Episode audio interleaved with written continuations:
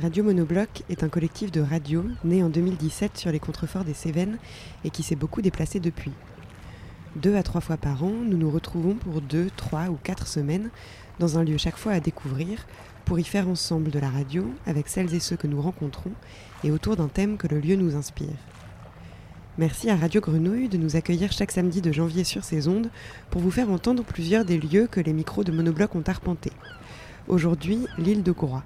Pour sa cinquième édition, en mai 2018, Monobloc émettait depuis le bar Le Mojo à Portudi, sur l'île de Groix, en Bretagne. Les habitants s'appellent les Groisillons. Ils vivent entourés d'eau. Le climat y est tempéré, de type océanique. Il y a des crapauds, ce qui est rare sur les îles. Aujourd'hui, vous entendrez des îles fictionnelles et des îles à vendre, des histoires d'amour, une pêche au thon et le journal d'un écrivain pêcheur, des chants, des poèmes et la mer.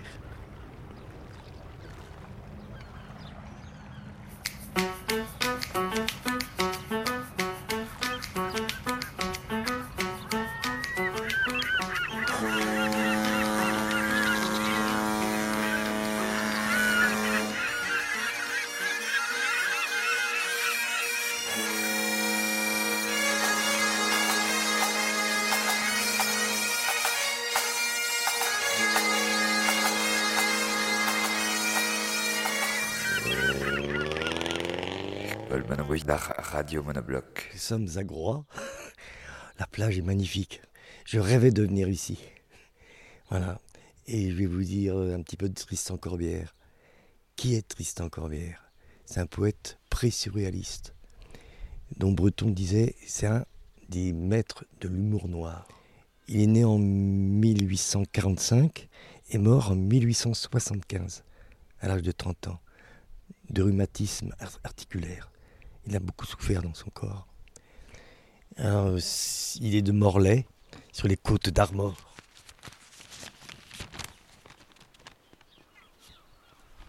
Écoutez comment il parle de la Bretagne, sa Bretagne natale? Un pays, non. Ce sont des côtes brisées, de la dure Bretagne. Pinmar, tout l'inferne, Pouldahu, Strangonanco, des noms barbares hurlé par les rafales, roulé sous les lames sourdes, cassé dans les brisants et perdu en chair de poule sur les marais. Des noms qui ont des voix. Là, sous le ciel neutre, la tourmente est chez elle.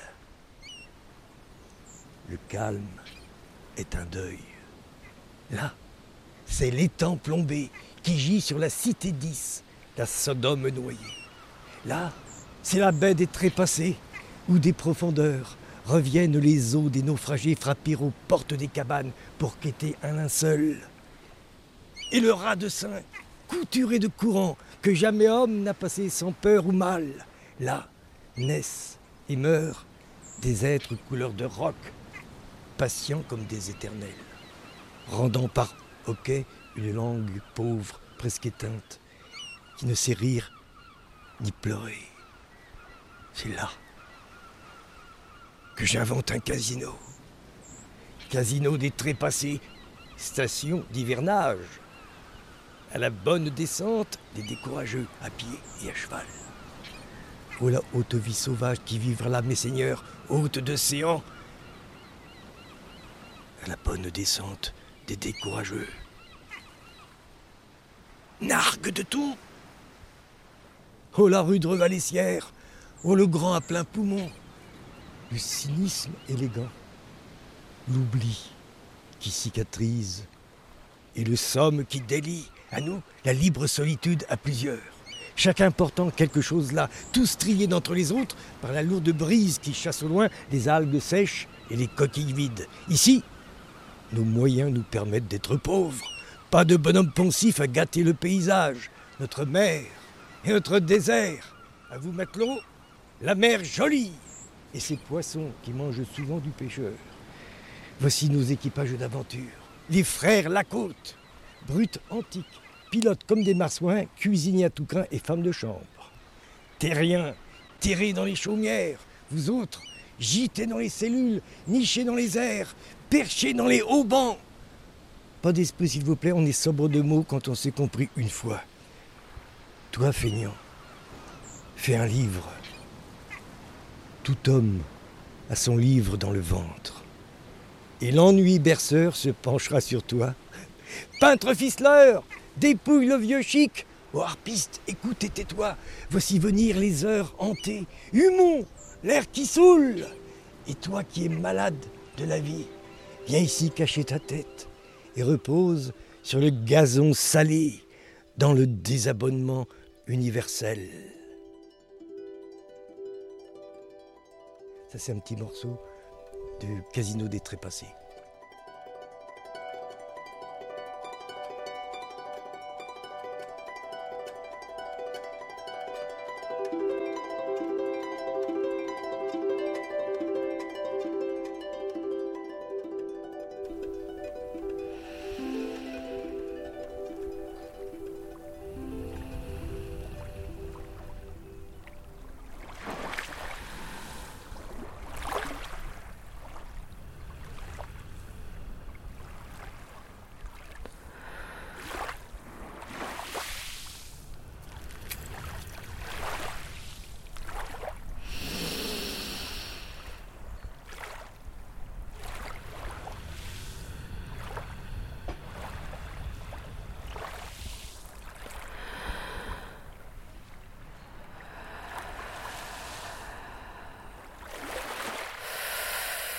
Je ne saurais pas dire exactement, à mon avis, c'est un rapport avec, les, avec la Lune ou je ne sais pas quoi. Euh, comment ça marche, j'en sais rien. Ça marche, c'est sûr. Si tu restes à marée basse, c'est un endroit où il y a marée haute après, tu vas pas être bien. Par exemple au Mont-Saint-Michel, quoi, ou ailleurs. C'est vrai qu'il y a. Je sais pas. Tu vois, la Terre, quand elle tourne, forcément, l'eau en bas, euh, euh, je ne sais pas. J'ai aucune idée, moi, je suis analphabète. L'appel. Euh, en tout cas, ça marche. Il n'y a pas de problème. Il n'y a pas de problème. Il y a beaucoup de gens qui en vivent. Il y a beaucoup... Ça peut être dangereux. Alors, comment ça s'appelle les trucs quand il y a des grosses vagues là Les tsunamis, c'est des espèces de marées instantanées colossales. Je ne sais pas non plus comment ça marche. Je peux pas te dire. Je connais rien. Je suis sur Terre, mais je connais rien. Mo, mo, mo,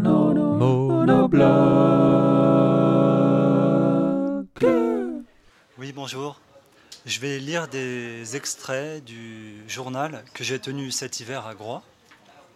Euh, je suis venu vivre euh, sur cette île euh, en septembre dernier et ce n'était pas du tout prévu, mais au lieu d'écrire, parce que j'avais dans la tête l'idée d'écrire un roman, je me suis mis à pêcher en utilisant cette technique très particulière de la pêche au leurre.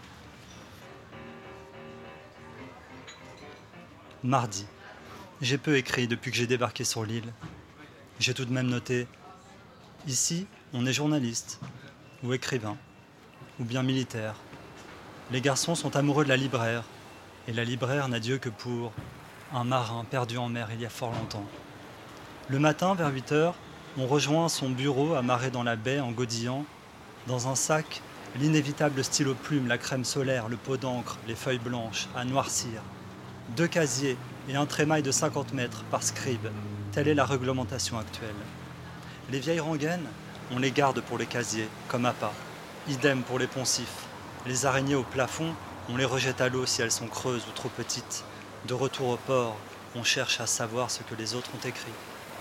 Combien de lignes? Combien de pages? On ne dévoile pas tout, bien sûr. Un très bon paragraphe, par exemple, ça ne se montre pas. Un bon titre non plus. Il ne faut révéler ni ses coins, ni ses sources. Si on a bien écrit, on se contente d'osser les épaules et de montrer quelques taches d'encre sur ses doigts. Il est bon d'éprouver du plaisir à cultiver le mystère. Et puis, on ne peut pas tout dire. En cela, les pêcheurs ressemblent aux écrivains. Il y a les chanceux et les malchanceux. Ce sont plus ou moins toujours les mêmes, comme dans la vie. Samedi. Observer des pêcheurs sur la plage de Locmaria. Munis de fourches, ils ressemblent à des paysans. Ils creusent des trous dans le sable à la recherche d'arénicoles, tout en échangeant des banalités du style Une mer, même calme, reste dangereuse. Les vagues viennent toujours par trois. Ne jamais tourner le dos à la mer. Puis, je suis allé sur la côte sud, sous la pierre blanche, pour pêcher des pousse-pieds. C'était une matinée idéale. Pas de ressac et un beau coefficient de 101. Nuit de dimanche à lundi. Insomnie. Les 20 grammes du Z-Cloud Zénith frappent la surface de l'eau. Le bar est là derrière dans les remous. J'entreaperçois son dos luisant puis ses flancs. Il joue dans les vagues comme un dauphin. Il suit le leurre de près, hésite à l'attaquer.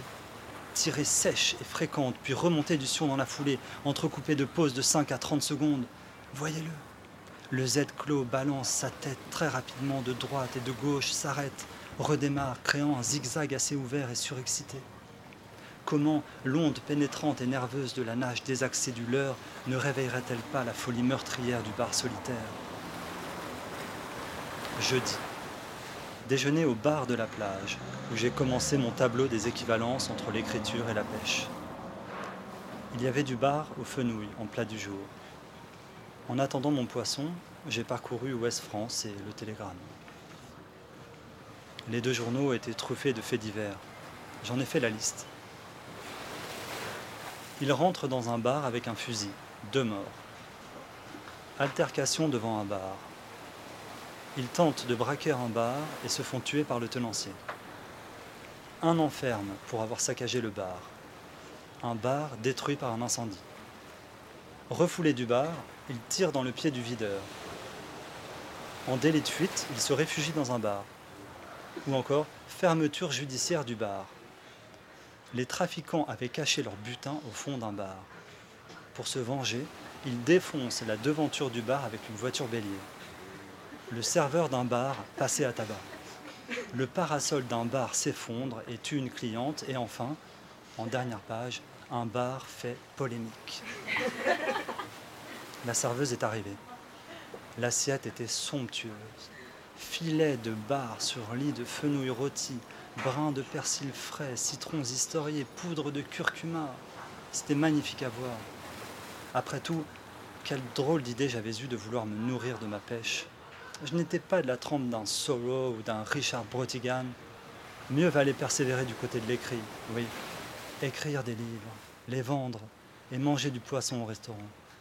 Qui sait, peut-être un jour aurais-je autant de succès que Brotigan et sa pêche à la truite en Amérique?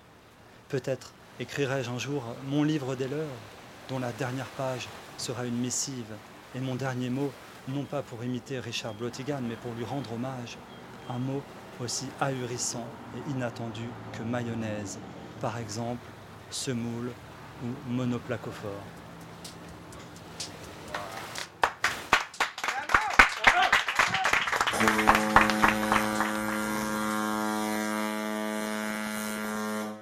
Il est à quelle heure le bateau, s'il vous plaît, le prochain euh, Ça va être 15h15 le prochain. 15h15, d'accord, ok. Il y a celui de 14h, mais... C'est trop tard bah, C'est dans une demi-heure, le temps d'y aller. Eh bien, là, j'y suis. Je crois que j'ai pas fini de rigoler ici. Je crois que le plus, le plus important, c'est de vraiment rester zen, puis de garder son calme.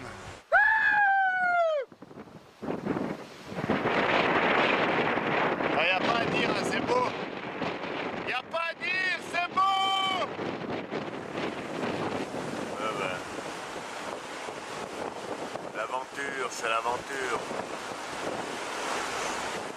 On la chanterait ici ou on se met. On, la, chantera là-bas. Là-bas plutôt que pour le son, ouais. ouais. on va faire se faire une Alors c'est quoi du coup cette, euh, cette chanson? Bah disons, voilà, il y a en 1696, tu as eu un, débarquement d'anglais hollandais ici, du côté du village de Logmaria. Où ils avaient détruit la chapelle, euh, brûlé, euh, bon bref, toute, une histoire euh, pas, très, pas très sympathique. Et il y avait eu donc une guerse, une complainte qui avait été faite à l'époque, qui est devenue même un peu un cantique donc de, euh, la, fameuse chapelle de Logmariog, qui est un lieu de culte. Log, qui est un lieu de culte en breton, et Mariog, dédié à Marie. Bon. Euh, moi, je ne connais pas les paroles d'origine, mais c'est des paroles en breton. Par contre, euh, le poète Jean-Pierre Calloc, donc né en 1888 ici à Groix, mort en 1917, a écrit beaucoup de, poèmes sur l'île. Et le fameux poème euh, Buée en Vaurérine, La vie des marins, et qui a été mis, qui a été chanté sur cette vieille mélodie là, qui date de 1696. Alors je préfère moi la chanter avec ces, ces paroles-là qu'avec les paroles d'origine que, que- je ne connais pas vraiment à la perfection. Donc à partir de là, donc on va, on va voir ça. Buher vor erin, zo trichter bedman, bør pet pedo huzut, i don glawa garnan, a huit gounid bara, bara do bugalai, Redo de hait chutat, zono bro abalai. Ur vouez bio arno, eb tu hingen isau, Dor ur vag e pelat, eus el, eus el a tau. I halon zo mouget, en ur morach la Agar i bout geneo, redek ur aounda. E mes kwel ur broiao, en em strev dar ur bed, na ren cheni tun, hag zo tchen karet, o mem brohitch a c'hwai, a peu don pel zo nout. Klagnon am ur c'halon, e beur an e nirvo. Ça va beau. Bravo. Ah, je, peux, je peux donner la traduction, la traduction du dernier couplet si tu veux. Ouais. Tu, tu me dis comment il faut que je m'exprime, tu vois. Euh, ouais. Je, je dis en breton et je traduis en breton. Ok, alors ça veut dire quoi? Donc cette chanson, c'est La vie des marins. Donc euh, c'est un poème du poète Jean-Pierre Calloc. Alors le dernier couplet, je l'aime bien. Quand il dit parmi tous les pays qui, s'étalent par le monde, non. Il n'y a, pas- un qui est autant aimé. Au même au mon petit pays de Groix, peut donner je suis loin de toi. Mahaland, Ebran, Nirvourt. Mon cœur, à tout jamais, gémit. Yes. C'est super beau. Voilà. Merci. Bah, de- de rien. Ah, bah, ça va être bien ça. Il y a beaucoup d'îles à vendre sur la Terre. Je ne savais pas. Je vais peut-être en acheter une. Une annonce sur eBay a retenu mon attention. Une île caribéenne de 3,98 acres au large des côtes du Belize. Les enchères commencent à 400 000 Pour la livraison, il est indiqué variable. Voici l'annonce. Je vis sur une île au large de la côte du Belize depuis trois ans. Je l'ai rétablie avec sympathie et, en raison de circonstances imprévues, j'ai décidé de revenir en Angleterre. C'est avec le cœur lourd que je mets cette terre en vente. Mais pour la bonne personne, ce sera une merveilleuse évasion et un grand potentiel d'investissement. Il y a de beaux coraux autour de l'île et le repérage des dauphins est un phénomène quotidien. Le temps est l'été toute l'année avec une température optimale d'environ 80 degrés. Les activités comprennent la pêche, l'observation des oiseaux, la plongée avec tuba, le bronzage des îles, etc. S'il vous plaît, contactez pour plus d'informations. Malheureusement, les enchères sont terminées pour ce produit, mais il y en a plein d'autres. Le magazine Propriété du Figaro, la référence pour tout achat de biens immobiliers luxueux, distille bon nombre de conseils pratiques aux acheteurs potentiels d'îles. Il recommande Vous devez bien réfléchir à l'endroit où vous allez acheter votre île. Différents paramètres sont à prendre en compte. Le premier, celui du transport. Voyager loin ne vous posera pas de problème si vous avez un mois de vacances. Mais pour les durées de séjour plus réduites, c'est autre chose. La météo est également un facteur clé. Sachez par exemple que les archipels des Caraïbes et celles d'Amérique du Nord sont exposés à un climat capricieux. Autre question à se poser, celle des risques naturels. Tempêtes, tsunamis et autres secousses sismiques peuvent rapidement transformer des vacances de rêve en véritable enfer. Enfin, assurez-vous de la stabilité politique et réglementaire de la région où vous souhaitez acheter. Certaines destinations ne sont pas favorables à l'implantation touristique et l'acquisition d'îles désertes. Les vendeurs de ces biens atypiques peuvent avoir des profils différents. Un État qui aurait décidé de se défaire d'un bout de territoire ou encore un particulier lassé de vivre en vase clos. Les îles ont bien entendu leurs agences immobilières dédiées, où il est possible de consulter de vrais listings de vente, comme Private Island Online ou Vladi Private Island. Attention, vous n'êtes pas maître souverain sur votre territoire. Votre île dépend d'un pays, comme les mers qui l'entourent. Aussi, il n'est pas possible de disposer du littoral à votre guise. Par exemple, en France, si vous êtes propriétaire d'une île, les piétons doivent pouvoir se promener sur votre plage le long d'une bande d'une largeur de 3 mètres. N'oubliez pas que certains territoires insulaires peuvent être habités. Vous ne pouvez donc disposer de votre île comme vous le voulez.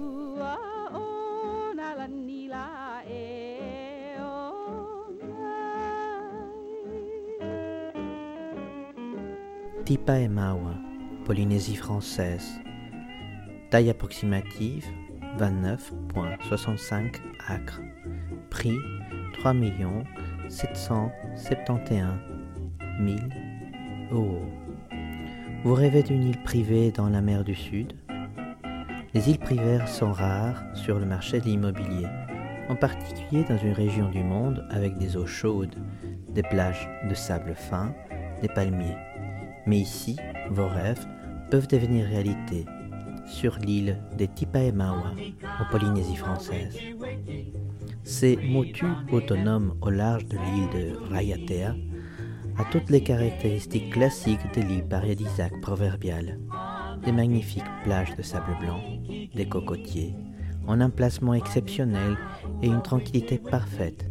Tipaemawa est vraiment une trouvaille rare. Rayatea est probablement l'un des meilleurs choix pour l'investissement en raison de sa population et de sa géographie relativement inexploitée. C'est la deuxième plus grande île polynésienne et la deuxième plus grande ville de Polynésie française. Uturoa. Rayatea est indéniablement aussi fabuleusement beau que Bora Bora, peut-être même plus. Il n'a pas l'exubérance de Bora Bora.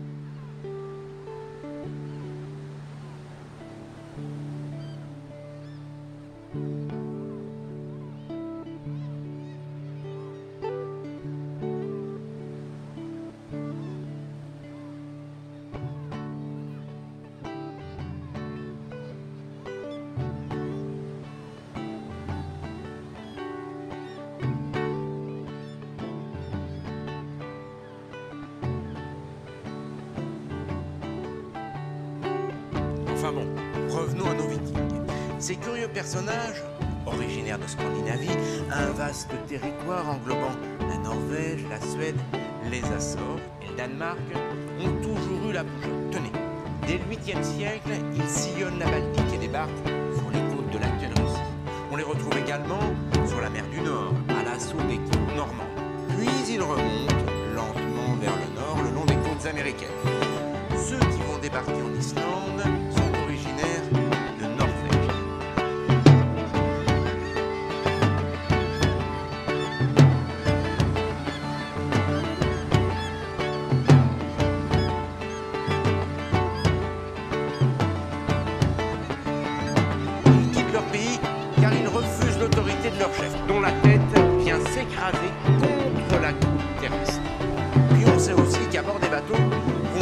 des repris de justice. Alors les expatriés ne se rendent pas tout de suite en Islande. Ils sont d'abord incrochés par des îles écossaises et irlandaises. Ils passent sur l'accueil et sur la nature des relations avec les populations autochtones, dont la tête vient s'écraser contre la côte terrestre. Toujours est-il, quelques années plus tard, les bateaux reprennent la mer avec à leur bord des esclaves, direction cette fois l'Islande, où ils accostent aux alentours de 870. Personne ne vit sur cette île, mis à part quelques moines ermites, dont la tête vient s'écraser sur la côte le long de cette route qui fait le tour de l'île. Personne ne vit à l'intérieur du pays, sauf quelques scientifiques. Coup, les Islandais ont deux origines, celles à cause des scientifiques.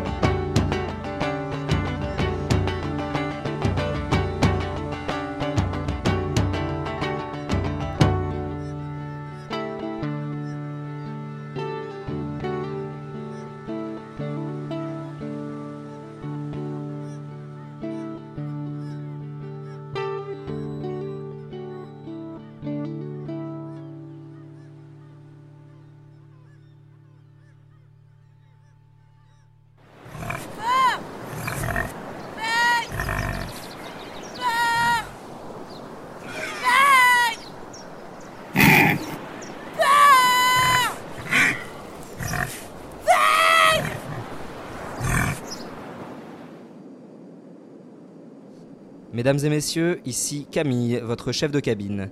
Nous survolons actuellement l'archipel d'Ilel, où nous nous poserons très prochainement. Pour vous faire patienter, laissez-moi vous dire une courte ode à sa gloire. Car ce que vous voyez sur votre gauche, mesdames, messieurs, c'est bien Ilel, l'île aux ailes, philosophique et fictionnel, lieu xénophile quand les ophiles ou déposer nos fiels que les ophèles. Ilel, c'est la dorsale des indociles, un archipel à l'archibel, le domicile des demi-celles un asile pour oiselles, un lieu d'exil pour les ex-îles qui excellent quand les ailes sont XXL. Car parfois, île est mieux avec elle, comme sur l'île d'Elbe, les îles Kerguelen, ou dans n'importe quel archipel, et parfois elle se sent bien avec île, comme chez de vieux volants reptiles. Mais souvent, on y croise île avec île, comme dans Sicile, comme dans Antille et il n'est pas rare qu'elle s'y promène avec elle, comme dans Hirondelle ou Libellule ou Tourterelle. Du centre au littoral, l'île la plus libérale de l'espace sidéral, car sur Hillel, ni évangile ni rêve que la vengeance du couvent gèle, d'âmes imbéciles qu'un abbessel. Loin de l'esprit débile mental des îles continentales, où des combelles sous des ombrelles, où les nombrils sur les nombrils, où les cervelles se font serviles. Sur Hillel, l'inutile est essentiel. On y pèle des piles, on y est pile des pelles, et quelle ironie quand on sait que cet avion n'est rien d'autre qu'une aile à pile que l'île appelle. Une île fait tant les dilettantes, mais il est temps de mettre la note finale à cette ode triviale, car à propos d'île, voilà qu'arrivent les crocodiles. Pardon, voilà, voilà, merci Camille. Camille, rendez-moi ce micro. Camille, rendez-moi ce micro. Oui, ici votre commandant de bord qui vous parle. Excusez cette intervention poétique de notre chef de cabine. Euh, je vous rappelle donc que nous sommes actuellement en l'air, euh, d'où peut-être quelques velléités lyriques et attendons l'autorisation de la tour de contrôle. Cela ne devrait pas tarder. Comme vous le disiez à l'instant, notre Yves Bonnefoy de cabine, euh, nous survolons donc actuellement la presqu'île d'Illel. Nos stewards et hôtesses se proposent, pour vous faire patienter, de vous en décrire les richesses un peu neutres.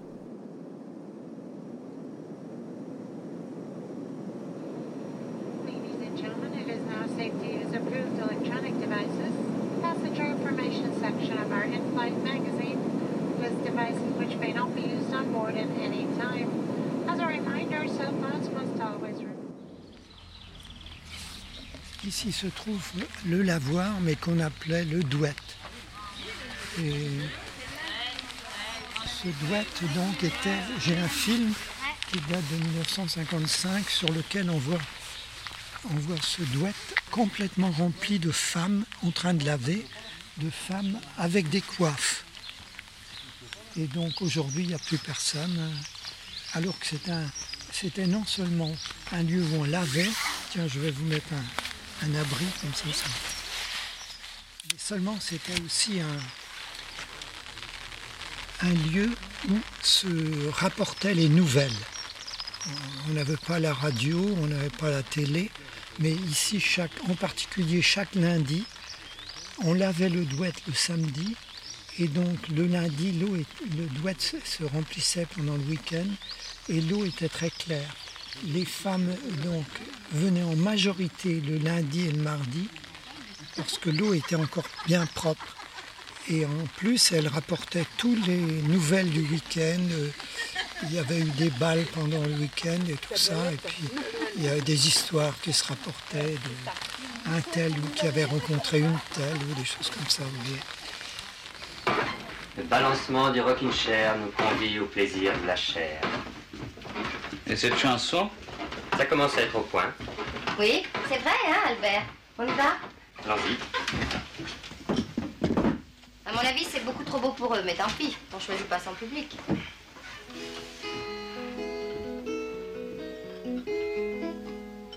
Elle avait des bagues à chaque doigt, des tas de bracelets. Depuis que je suis petite, j'entends parler de Groix et du petit port de Porlet.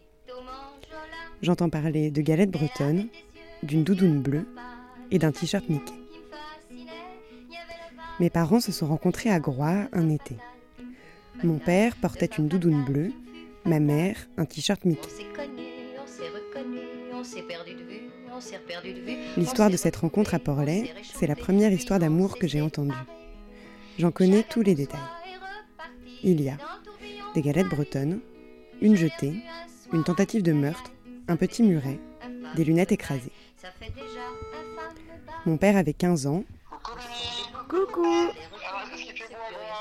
ma mère 14. Le beau, il est un peu plus ce matin, mais... Et il y avait bien sûr le port de Porlet. Bah, devinez un peu d'où je vous appelle. Ouais. bah, je l'ai en face de moi, le muret. Cette histoire, ces détails, se racontent encore et encore.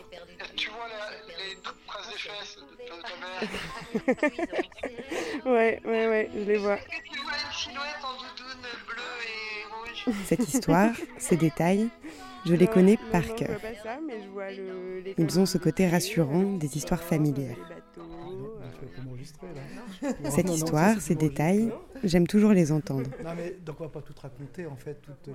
Et je crois qu'au fond, eux, ils aiment aussi les raconter. Non mais bon, donc on s'est rencontrés euh, il y a un certain temps, donc euh, c'est certain, on est- à cette époque-là nous étions jeunes et beaux. voilà, mais euh, alors c'était euh, bah, sur l'île de Groix, euh, un stage de voile. Porlet, là, c'est le petit port. Porlet. Porlet. C'est un tout petit port, il y avait Ouais. quelques, quelques bateaux Mais ça n'a pas beaucoup changé, amarrés. hein, quand non. on y est retourné, là, pour mes non, non, mais 50 c'est resté un, tout petit pareil. port. euh, Ouais, ouais, avec quelques maisons. Il y avait un petit café, mais qui n'existe plus. Ouais, qui vendait des bonnes petites galettes bretonnes. Des galettes bretonnes. Et c'est comme ça que je t'ai appâté euh, à l'époque. entre autres. Voilà.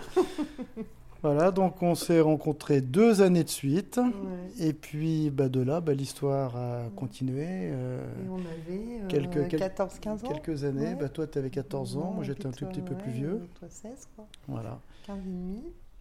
Non, mais la première fois qu'on s'est vu, moi j'étais déjà arrivée, j'étais sur le port quand t'es arrivé. C'était la deuxième année. Ah, c'était la deuxième, Deuxième année, année. ça. Ah oui, c'est vrai. T-shirt Mickey. Bah, c'était la première année que j'avais mon t-shirt Mickey. Ouais, mais c'était Ouais. pour ça que je t'avais repéré Ah ouais, sur- assise sur le, sur le port. Voilà. Un, un t-shirt rose un- avec un Mickey dessus. Voilà. Et alors là, il y avait la bonne vanne, c'était tiens, dessin animé. Ça, c'était quand même très subtil. Mais c'est pas toi qui disais ça quand même, hein C'est pas comme ça que tu m'as séduit en disant dessin animé. Un, un- doute un peu là sur, sur toi, parce que as, en fait, tu as voulu me tuer sur le bateau en fait en virant de bord euh, sans, sans prévenir euh, qui que ce soit. Donc euh, je me suis pris la baume en pleine en pleine tête. Vrai, Voilà, vrai. et donc j'ai vu quelques Ouais, quelques ouais. petites étoiles. Ah oui. Puis il y avait un, un moment, il y a eu un moment de doute aussi euh, quand je m'étais assise euh, sur. Ça m'avait pas trop plu, pas trop. Ça, je me souviens Parce que tu t'étais dit mince. Les Réban en ont un très très mauvais souvenir. Voilà, et puis. euh, Et puis on s'est retrouvés l'année d'après. Et puis après, on s'est perdu de vue. Et, puis on s'est retrouvés, comme dans la chanson. Toujours au, au bord de la mer. Et on s'est retrouvés. Pas au même endroit, Non, mais. non, euh, non. Après, on s'est retrouvés à. Arcachon. À Arcachon. Ouais, c'est drôle. Oui, c'est vrai, toujours au bord de la mer. Voilà, donc cette petite histoire. Cette petite histoire, je ne saurais même pas dire quand je l'ai entendue pour la première fois. Et en étant là, sur le port de Portlet, je réalise que cette première histoire d'amour entendue petite fille a longtemps été pour moi l'image de la rencontre amoureuse. Rencontrer quelqu'un avec qui on va vivre quelque chose de beau, dans mon imaginaire, ça se passait là, à Portlet, sur cette petite jetée au-dessus des bateaux.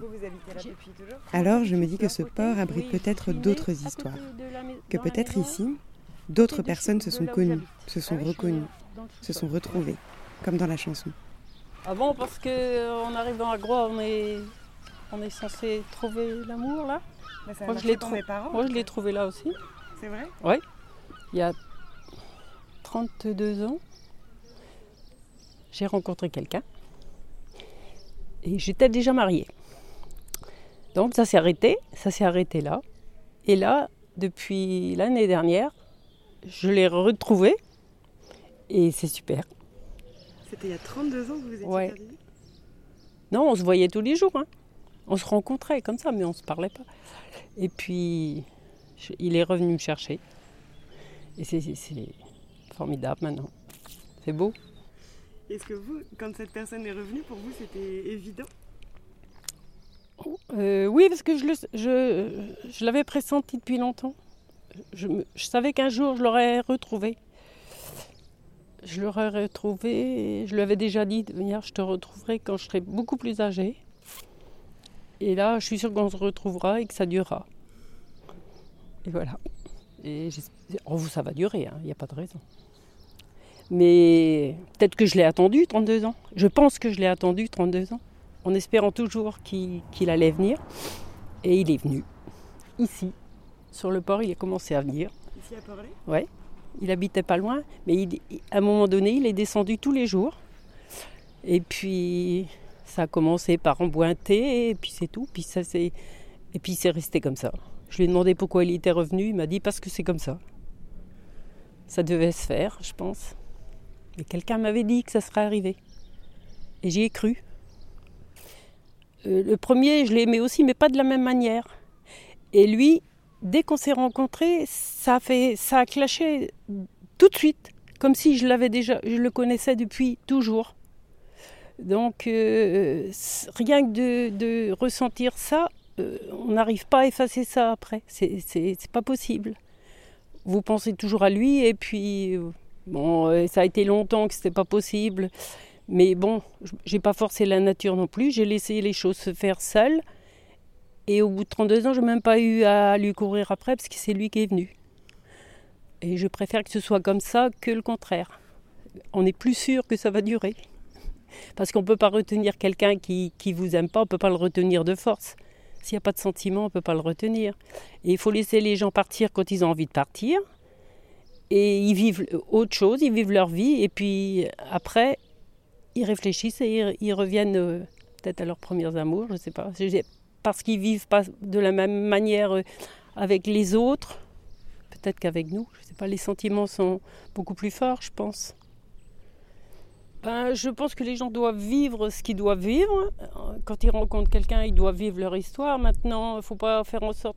Si ça dure pas, ça dure pas, c'est pas grave, hein, parce que euh, il faut passer à autre chose. Et puis, les, les- si on vit de- des- choses pas bien, ça aide à. Ça fait réfléchir et ça permet après de réfléchir autrement et c'est beaucoup mieux après. Parce que ce qu'on vit de pas bien aide à supporter plein de choses et on voit les choses d'une autre manière et on ne refait pas deux fois la même erreur, en général. Peut-être qu'il y a des gens qui refont deux fois la même erreur. Moi, pas. J'ai réfléchi. J'ai eu 32 ans pour réfléchir. Donc, euh, je trouve que c'est bien comme ça. Mais je pense pas que ça, ça se produit pas tous les jours, ça non plus, une histoire comme ça. Donc, il y a des gens qui doivent vivre ça, mais, mais je trouve que c'est beau.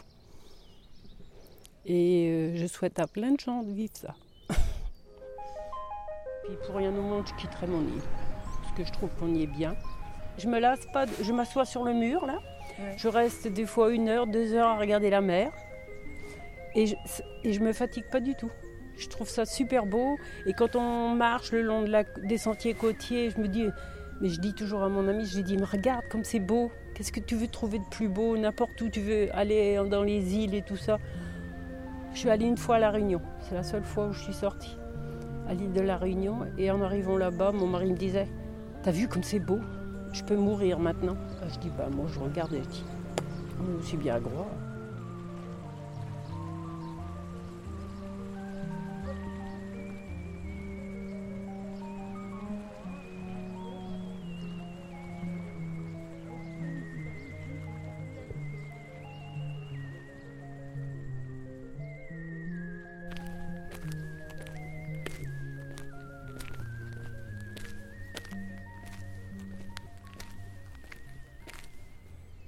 Moi, j'ai rencontré ma femme à Gros jour, à un- On avait un café, là. il y avait un café. Et puis, ben, moi, je l'ai trouvé au café, là. On s'est mis ensemble après, quoi, au fur et à mesure. quoi. Ça fait 57 ans bientôt. Pas d'aujourd'hui, hein. Moi, j'étais à l'école de pêche, là, en face, là. Elle existait encore. Ouais. Voilà, petit Et à petit. Comme des histoires d'amour, quoi. C'est le, café, c'était le dernier hein, qui est en bas là. Et ce café-là, nous on avait ici aussi, on l'a arrêté avant. Et après, eux l'ont tenu un petit peu quand même. Et vous, vous êtes né à Groix alors? Oui. Le 4 septembre 37, 1937. J'étais chef de cuisine euh, à la marine marchande. J'ai- J'aimais ça, moi j'étais venu à l'école ici pour partir dans la marine marchande. hein. Mm. Mais c'est c'est là en face que, que les- il y a la plaque d'ailleurs de ma- dessus. Vous l'avez pas vu maison au volet bleu, si, si, j'ai vu. Oui, oui, ah oui c'est marqué, c'était l'ancienne école de pêche, ça. J'étais tout jeune là, à ce temps-là. euh, Après, j'ai connu ma femme euh, quand j'avais j'avais fait mon service militaire. Après, j'avais 24, 25 24 ans. Et on s'est mariés, quoi. Même si on est bien, ici à hein. Ouais. Et oui. Oui, moi, je naviguais. Moi, je- des fois, j'étais 6-7 mois sans venir à la maison. hein. J'étais dans une boîte de, de- bateaux, comme les gros cargos. Tu vois, là-bas, les le bateau qui est là. Des gros comme ça, là. J'étais là-dessus comme chef de cuisine, moi. Même un plus gros, j'ai fait des plus gros que ça encore. D'ailleurs, il a trois grues sur le pont, celui-là. Euh, Nous, euh, j'ai vu avec 4-5 grues sur le pont. hein. Comme euh, les, les, mach- les mâts de charge, quand on dit ça, euh, les grues. C'est des grues qu'ils ont sur, les- sur le pont, là, maintenant. C'est pour soulever les containers Oui, les, oui, les, oui, les conteneurs et le bois, s'ils ont du bois, je ne sais pas ce qu'il est, celui-là, mais. Oui. Parti 7 mois par an Bah, bah oui, sept mois, euh, même. euh, après, c'est. Le plus que j'ai fait, c'est quand même pas loin de dix mois quand je n'étais pas marié ce temps-là. hein. Dix mois de bord, hein, deux voyages. On faisait tout, tout le tour de l'Afrique. On remontait par le Gap Bonne-Espérance. euh, Et puis. Le premier port, c'était l'Orient une fois. Avec des grosses billes de bois sur le pont. Oui. Vous avez fait le tour du monde alors? Oh, presque. Oui, peut-être pas entièrement, mais pas loin. Oh oui, on- à force de compter tous les coins, oui. Oui. Moi, j'aimais hein, marine marchande, oui. J'aimais pas hein, sur les petits chalutiers ici, là. C'est parce qu'il y avait des gros, il y avait des gros chalutiers, mais les, et les, des petits chalutiers aussi, mais moi, je préférais la marine marchande, au loin. Et votre femme, elle disait quoi quand elle vous voyait partir comme ça pendant 7 mois? Ah, ben, il y avait sa mère, elle était avec sa mère, quoi, ici. hein. Il y avait le café un petit peu, ben. Il y en avait hâte que des fois, quand j'arrivais en congé, bien sûr. hein. Hmm. Mais des fois, elle venait avec moi faire. euh, elle venait embarquer, elle venait embarquer à la palisse. Elle venait à bord avec moi pendant un mois, un mois. et- ça dépendait de la tournée du Nord qu'on appelait ça. Un mois, un mois et demi. Ça dépendait de quoi? De, de la tournée qu'on faisait nous pour décharger le bois. Et après, on rechargeait pour, euh, pour l'Afrique. Ah oui, il restait.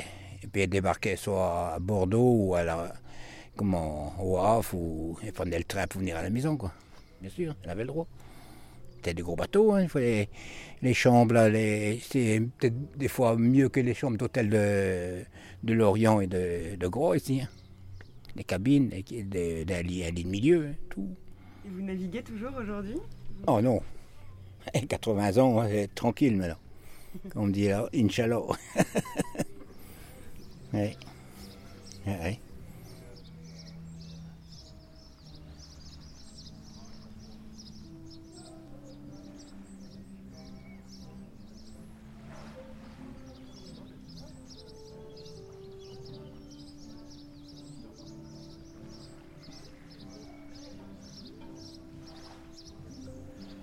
Moi, mes premiers amours, ça a été aussi sur cette île.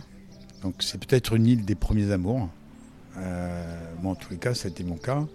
Puis, il y a une certaine liberté euh, dans les îles. C'est-à-dire qu'on circule facilement, on se parle facilement, on se rencontre facilement. Peut-être que, euh, je sais pas, il y a une, une vague particulière euh, qui nous fait un peu surfer sur, sur les sentiments, sur les regards vers, euh, vers les autres. euh. je suis pas sûr d'ailleurs que ce soit que euh, une île sur euh, les premiers amours, c'est peut-être une île sur les sentiments, de manière plus générale. On a le sentiment de liberté, donc euh, euh, forcément ça nous ouvre beaucoup plus, quoi. Voilà, donc c'est peut-être une île qui est euh, favorable aux sentiments de manière plus générale, pas forcément qu'à l'amour. Voilà, c'est aussi une île des amitiés. Ah ben moi, mes premiers mon premier amour, c'était avec une Anglaise, hein. donc euh, sur la plage euh, des Grands Sables. Euh, donc je parlais pas anglais, donc euh, j'étais assez jeune et donc bon voilà, c'était assez, c'était assez surprenant dans le sable, donc avec tous les inconvénients de la plage. Mais ma foi, il y avait, moi je me souviens de, de il y avait le, phare des sables rouges qui nous éclairait par intermittence, donc c'était assez marrant. Mais euh, bon, les, premiers amours, c'est c'est toujours rapide, c'est toujours fugace, c'est pas.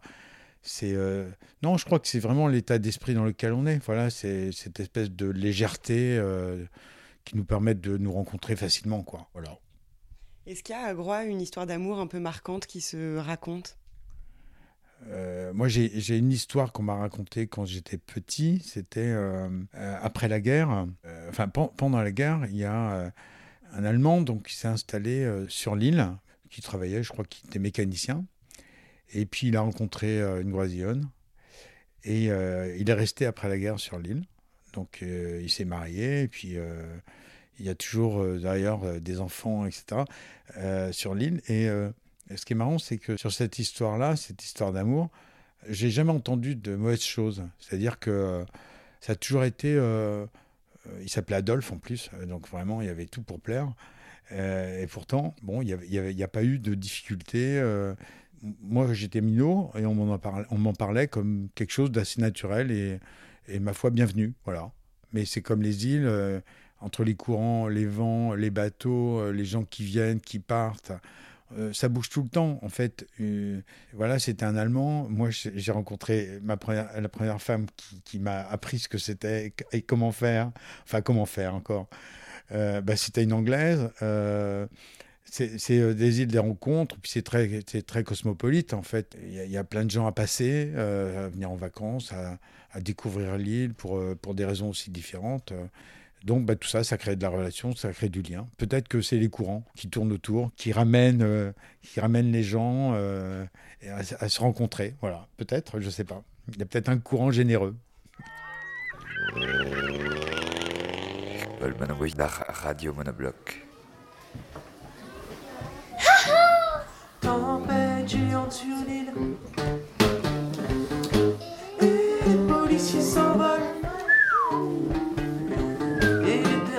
Oiseaux applaudissent. Avec leurs ailes. Tous les touristes s'envolent. Les plantes applaudissent. Et explosent de joie. Tempête géante sur l'île. Et les policiers s'envolent. Et les derniers oiseaux applaudissent avec leurs ailes.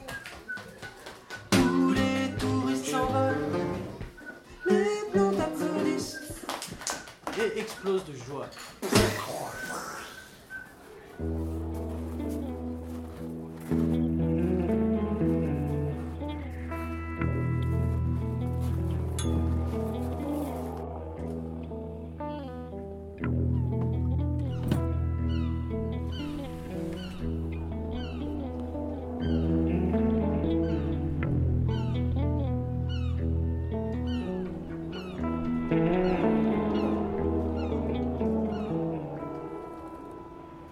Lundi.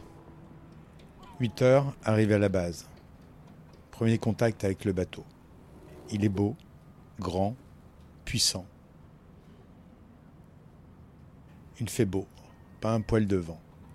Le port se réveille doucement. Juste à côté de nous, il y a Prince de Bretagne.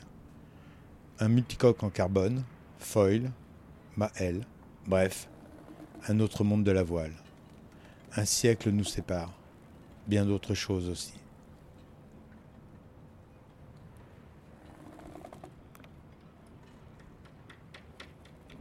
J'installe mes affaires tribord avant. On sera 16 avec les quatre membres de l'équipage. Elias, le capitaine, pas épais, les yeux bleus accrochés à l'horizon. Une clope mal roulée au bec. C'est bien lui notre capitaine. Joe, notre petit matelot, une marmule de 112 kilos. Alan, le Benjamin, matelot qui fait ses premières armes avant d'entrer à l'école de pêche du Guil. Et enfin, et enfin, Bernard, capitaine de pêche à bord pour la campagne. Un poème échappé d'une chanson de Brassens. Pas de femmes, que des vieux comme moi, sauf Étienne qui s'est mis en congé de programmation informatique. Fallait s'y attendre en arrière-saison.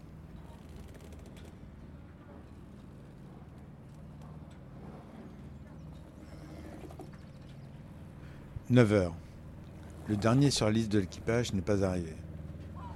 Je propose de l'attendre sur le quai. S'il vient, on les rejoint en voiture à la glacière où le biche est déjà attendu avant d'appareiller. Il se pointe à 9h30. Je gueule un peu pour la forme. Il se marre. Mec sympa. Il a des bouteilles, des crêpes, des champignons et de la pâte à pizza. De quoi se faire pardonner. Après la glace, route vers le large. Passé la citadelle de Port-Louis, Elias nous fait un briefing sécurité en mer. Gilet obligatoire, sauf en journée quand il fait beau. Puis sur la vie en mer et en bateau. Économie d'eau, pas de douche, tri des poubelles, équipe de bouffe, etc. Visiblement, il y a des mecs qui n'ont jamais navigué, mais tout le monde est attentif.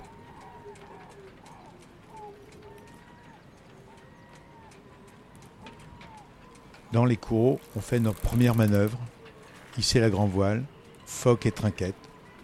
Comme le vent n'est pas au rendez-vous, on hisse le hunier. Gros boulot tout ça. La marine à l'ancienne n'est pas de tout repos. On passe Penman vers 11 heures.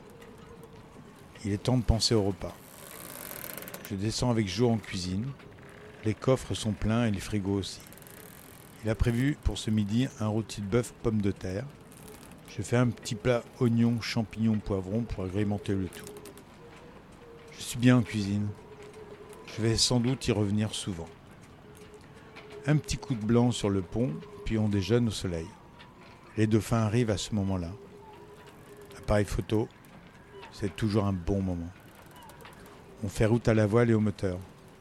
Sept nœuds environ. Cap au sud, sud-ouest, mer belle, bonne visibilité. Beaucoup de bateaux de pêche. Trop Sans doute. On en discute. Je dévoile mes idées écolo. Il y a débat, surtout avec Bernard. «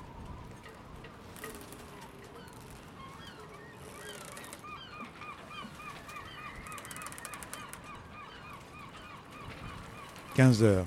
Bernard va mettre en pêche vers 17 heures. On a le temps pour une petite sieste au soleil sur le pont.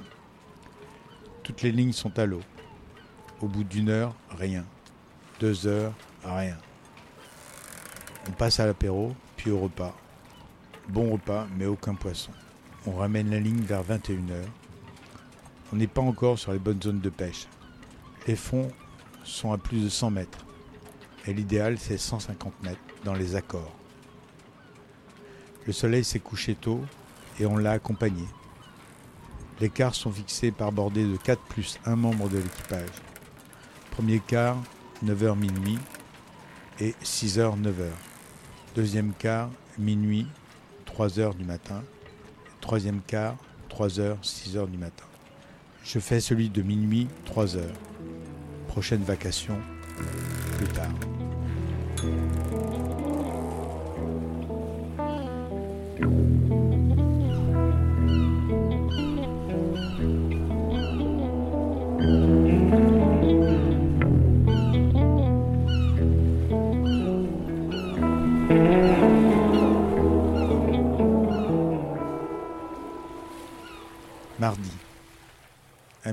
Debout.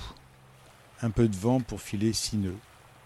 Ciel étoilé, le plancton est là, les bateaux de pêche aussi, et les dauphins jouent toujours avec les traves. On les observe facilement avec leur corps qui se dessine, fluorescent grâce au plancton. Le temps est un peu long, étoiles filantes, ciel étoilé comme j'en ai pas vu depuis bien longtemps. Mais à la barre, ça passe plus vite. Vers une heure, le vent mollit. On abat un peu, mais le vent mollit toujours. On décide de mettre le moteur pour arriver sur zone au petit matin. Puis vers 3 heures, on met la cape, le bateau dérape gentiment. Pour retourner se coucher, c'est l'idéal. Gros dodo, avec un mec en dessous qui parle en dormant. Mais pas grave. Je dois me lever à 6h30 car je ne veux pas rater la pêche du matin. Le soleil n'est pas encore levé. 7 heures, les lignes sont à l'eau, mais rien ne vient. Puis, vers 8h30, un premier poisson prend dans le premier tribord une bonite de 3 kg. Pour moi, c'est un thon, mais pour Bernard, c'est une bonite. Tout en faisant moins de 3,5 kg est une bonite. Grosse discussion. Circuler, il n'y a rien à voir. Sur le bateau, je m'incline, c'est lui le capitaine de pêche. Mais dans le carré, hmm, je m'interroge. Bonite, thon et le tazar. Faites vos recherches vous-même, la vérité importe peu. Les histoires de pêcheurs sont plus importantes.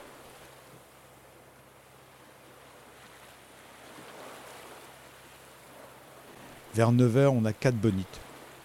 Puis vers 10h, on pêche 5 tons de 4-5 kg qu'on saigne et qu'on étripe. Je vais aider Bernard qui refuse dans un premier temps.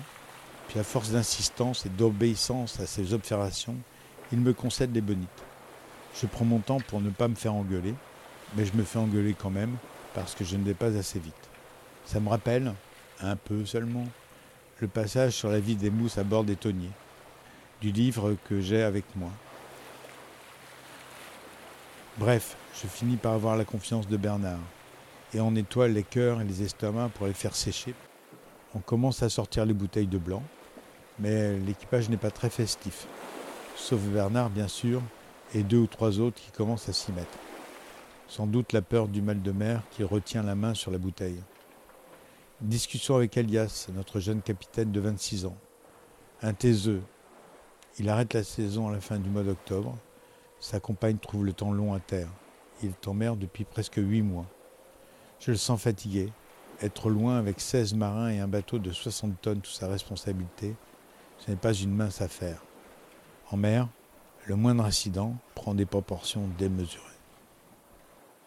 Réfléchir, anticiper, diriger la manœuvre, contrôler la position de chacun, un boulot de chaque instant. Quand la croisière s'amuse, l'équipage veille. Bon allez, au lit, 20h30, je me lève tout à l'heure.